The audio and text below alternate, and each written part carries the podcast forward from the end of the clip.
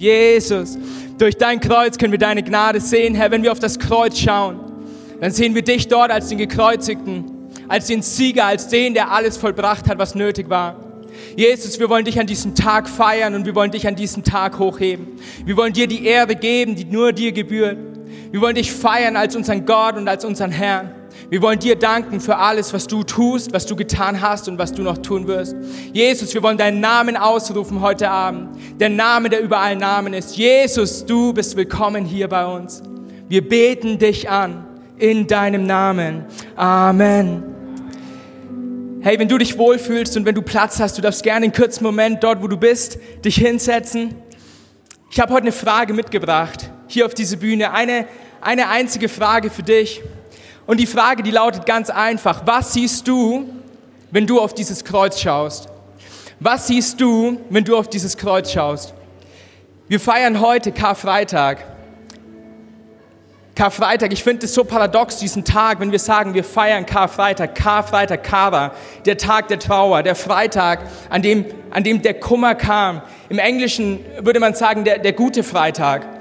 Aber auch das ist fragwürdig. Wie kann etwas so Schlimmes, was an diesem Tag passiert ist, gut sein?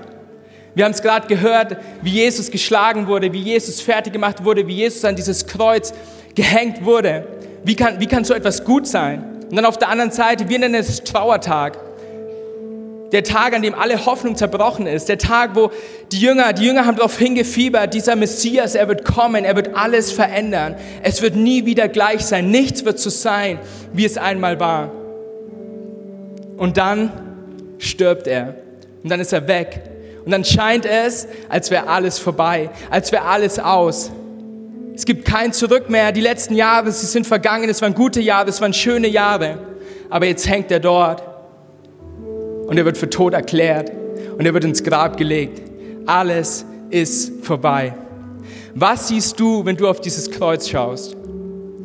Ich weiß nicht, ob du das kennst, wenn wir ins Kino gehen oder in die Oper oder ins Schauspielhaus und danach kommen wir zusammen und wir, wir unterhalten uns darüber, was hast, was hast du gesehen? Was, was, war deine, was war deine Lieblingsstelle in diesem Film? Was war deine Lieblingsstelle in diesem Akt? Was, was hat dich begeistert? Was hat dich traurig gemacht? Und wir, und wir reden so über die Dinge, die passiert sind.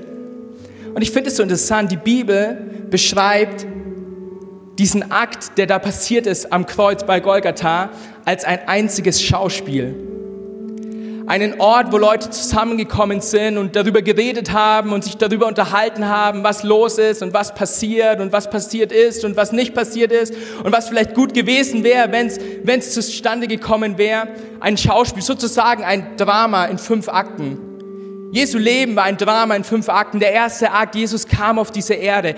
Der Schöpfer selbst lebt in seiner Schöpfung. Er kommt runter auf diese Erde. Der ewige Gott, der ohne Zeit ist, legt seinen Finger auf unseren Zeitstrahl und sagt, in diesem Moment, zu dieser Zeit, an diesem Ort will ich leben, will ich Mensch werden, will ich werden wie du, der du heute hier bist. Dieser allmächtige Gott gibt sein Gottsein auf er ist Gott geblieben, aber zu keiner Zeit hat er davon Gebrauch gemacht, von seiner Allwissenheit, von seiner Allmacht. Zu jeder Zeit hätte er mit einem Fingerschnips alles platt machen können, seine Feinde in den Grund stampfen können. Er hätte dem Ganzen ein Ende bereiten können. Aber dieser Jesus im nächsten Akt sagt er, ich tue nur das, was ich meinen Vater tun sehe. Ich beuge mich unter den Willen des allmächtigen Gottes, meines eigenen Vaters. Ich will leben wie ein Mensch, ich will fühlen wie ein Mensch, ich will Angst haben, so wie du. Ich will mich freuen, wie ein Mensch sich freut. Ich will Freunde haben, wie du Freunde hast. Ich will durch, ich will durch Freude und Leid gehen, um zu verstehen, durch was du gehst. Um zu verstehen, wie du fühlst. Um zu verstehen, was du denkst. Gott wird Mensch, damit er dich und mich verstehen kann. Und im nächsten Akt, er tut Wunder über Wunder. Er heilt Menschen, er heilt die Lahmen, die Blinden können wieder sehen. Er tut Dinge, die man sich nicht vorstellen kann. Tote werden lebendig.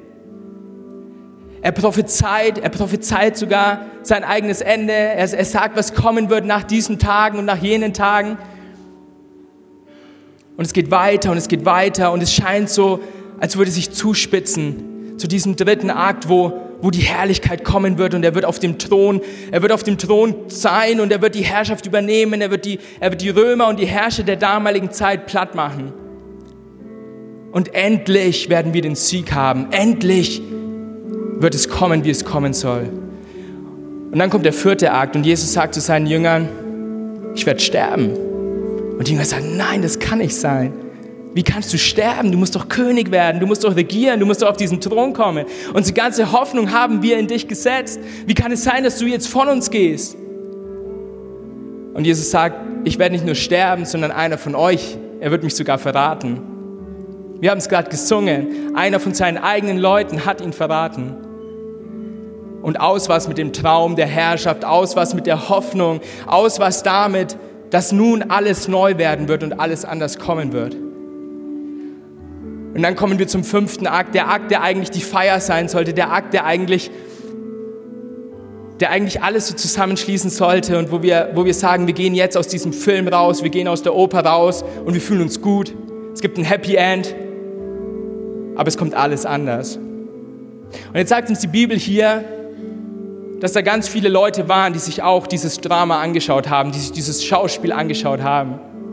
Und wir alle, wir sind, wir sind Teil dieser Zuschauer. Wir alle, wir, wir stehen gerade bei Golgatha und wir schauen uns dieses Kreuz an, das hinter mir hängt.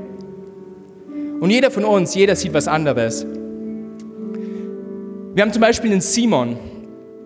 Einen Simon, der noch bevor Jesus oben dann am Kreuz hing, Jesus schon gesehen hat mit dem Kreuz. Er hat das Kreuz auf der Schulter von Jesus gesehen. Und er hat dort einen hilfsbedürftigen Mann gesehen der 39 Mal geschlagen wurde, wie wir gerade gehört haben, kurz vorm Tod war.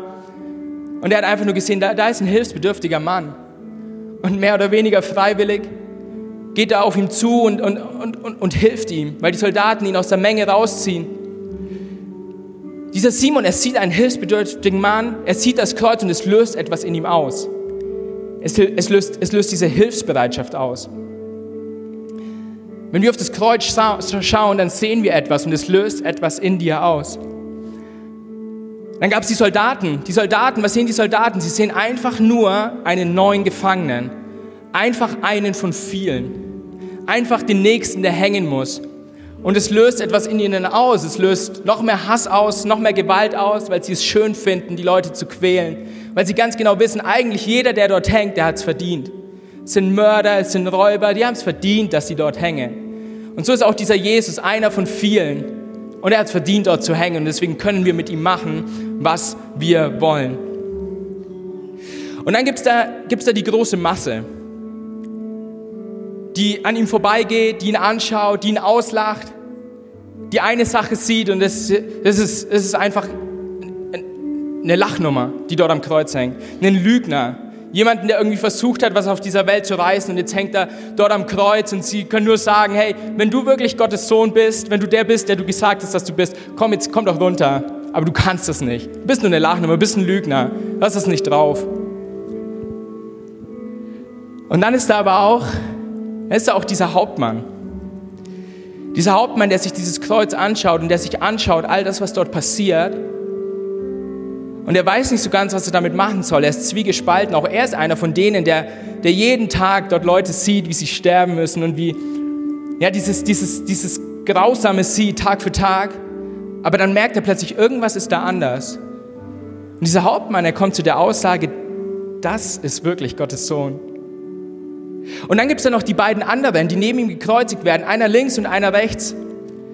Und der eine sieht, der eine sieht einfach nur einen Mitgefangenen, jemanden, der mitgekreuzigt wird, und der andere sieht einen Unschuldigen.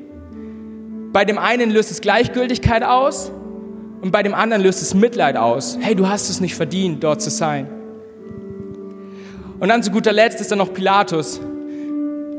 Pilatus selbst, ich weiß nicht, ob er das Kreuz wirklich gesehen hat, aber, aber er sieht eine Sache und diese Sache ist Tod. Ihm wurde berichtet, ja, Jesus ist wirklich gestorben, er kann ins Grab gelegt werden, er kann, er kann weggebracht werden. Und bei Pilatus löst es einfach aus, hey, das Leben, das Leben geht weiter, er ist gestorben, wir gehen zum nächsten Fall über. Aber bevor dieser Tod eingetreten ist, hat Jesus noch diese, diese berühmten, diese bekannten Worte gesagt, es ist vollbracht. In diesem Moment, Akt 5 geht zu Ende. Normalerweise schließt sich der Vorhang die Szene hört auf, der Film ist aus, der Abspann kommt. Es ist vollbracht, es ist vollbracht, leitet ein Ende ein. Normalerweise, nicht bei unserem Gott. Denn dort, wo normalerweise am Ende von, von Akt 5 der Vorhang fällt, sagt Gott, ich zerreiß den Vorhang. Denn wenn ich sage, es ist vollbracht, fange ich gerade erst an. Wenn ich sage, es ist zu Ende, dann geht es eigentlich jetzt erst los.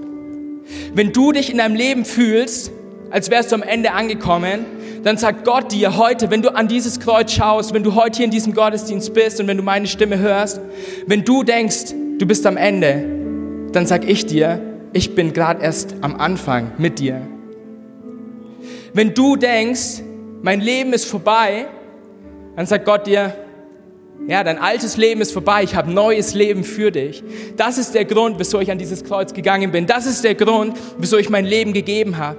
Wenn Gott sagt, es ist vollbracht, dann fängt er mit dir gerade erst an. Was siehst du, wenn du auf dieses Kreuz schaust? Was kommt dir in den Sinn? Ich liebe dieses Lied, es ist zurzeit eins meiner Lieblingslieder und da heißt es in einer Stelle, wenn ich auf dieses Kreuz schaue, dann sehe ich Freiheit. Wenn ich auf dieses Kreuz schaue, dann sehe ich Liebe. Wenn ich auf dieses Kreuz schaue, dann sehe ich, wie, wie Ketten fallen, wie ich aus Gebundenheiten rauskomme, wie das Alte vergangen ist. Denn in dem Moment, wo Jesus sagt, es ist vollbracht, sagt er, Neues wird anfangen. Weil ich kann euch eine Sache versprechen, Sonntag wird kommen. Wir sind erst am Anfang dieses Osterwochenendes. Und die Auferstehung, sie wird kommen. Aber erstmal musste vollbracht werden, was vollbracht werden musste. Ich weiß nicht, was du siehst, wenn du auf dieses Kreuz schaust. Ob du bisher ein Schmuckstück gesehen hast, dass man sich halt um den Hals hängen kann. Ob du ein Stück Holz gesehen hast. Eine Foltermethode aus der Geschichte. Ich weiß nicht, was es in dir auslöst, wenn du dieses Kreuz siehst, wenn du diese Lieder singst. Hier am Kreuz fängt Hoffnung an. Ich weiß nicht, was es in dir auslöst. Aber ich bete, dass du Jesus erkennst als den, der er wirklich ist. Und wer ist Jesus? Wir wollen uns anschauen, wer Jesus ist. Lass uns noch mal einen kurzen Moment aufstehen. Das heißt, einen kurzen Moment. Wir werden gleich noch mal, wir werden gleich noch mal diesen Jesus anbeten. Aber bevor wir das machen, wollen wir uns noch mal anschauen, was die Bibel darüber sagt, wer Jesus ist. Und während wir uns das anschauen, mein Gebet, ist unser Gebet für diesen Abend, für dich ganz persönlich, dass du, wenn du auf dieses Kreuz schaust, Jesus als den erkennst, der er wirklich ist, als den Befreier, als den Heiler, als den, der alles aufgegeben hat, um erneut mit dir Beziehung haben zu können, um in dein Leben zu kommen, um zu dir sprechen zu können, um mit dir Gemeinschaft haben zu können weil er einen Wunsch hat und das ist die Ewigkeit mit dir zu verbringen. Der ewige Gott ist auf diese Erde gekommen, damit du in Ewigkeit bei ihm sein kannst.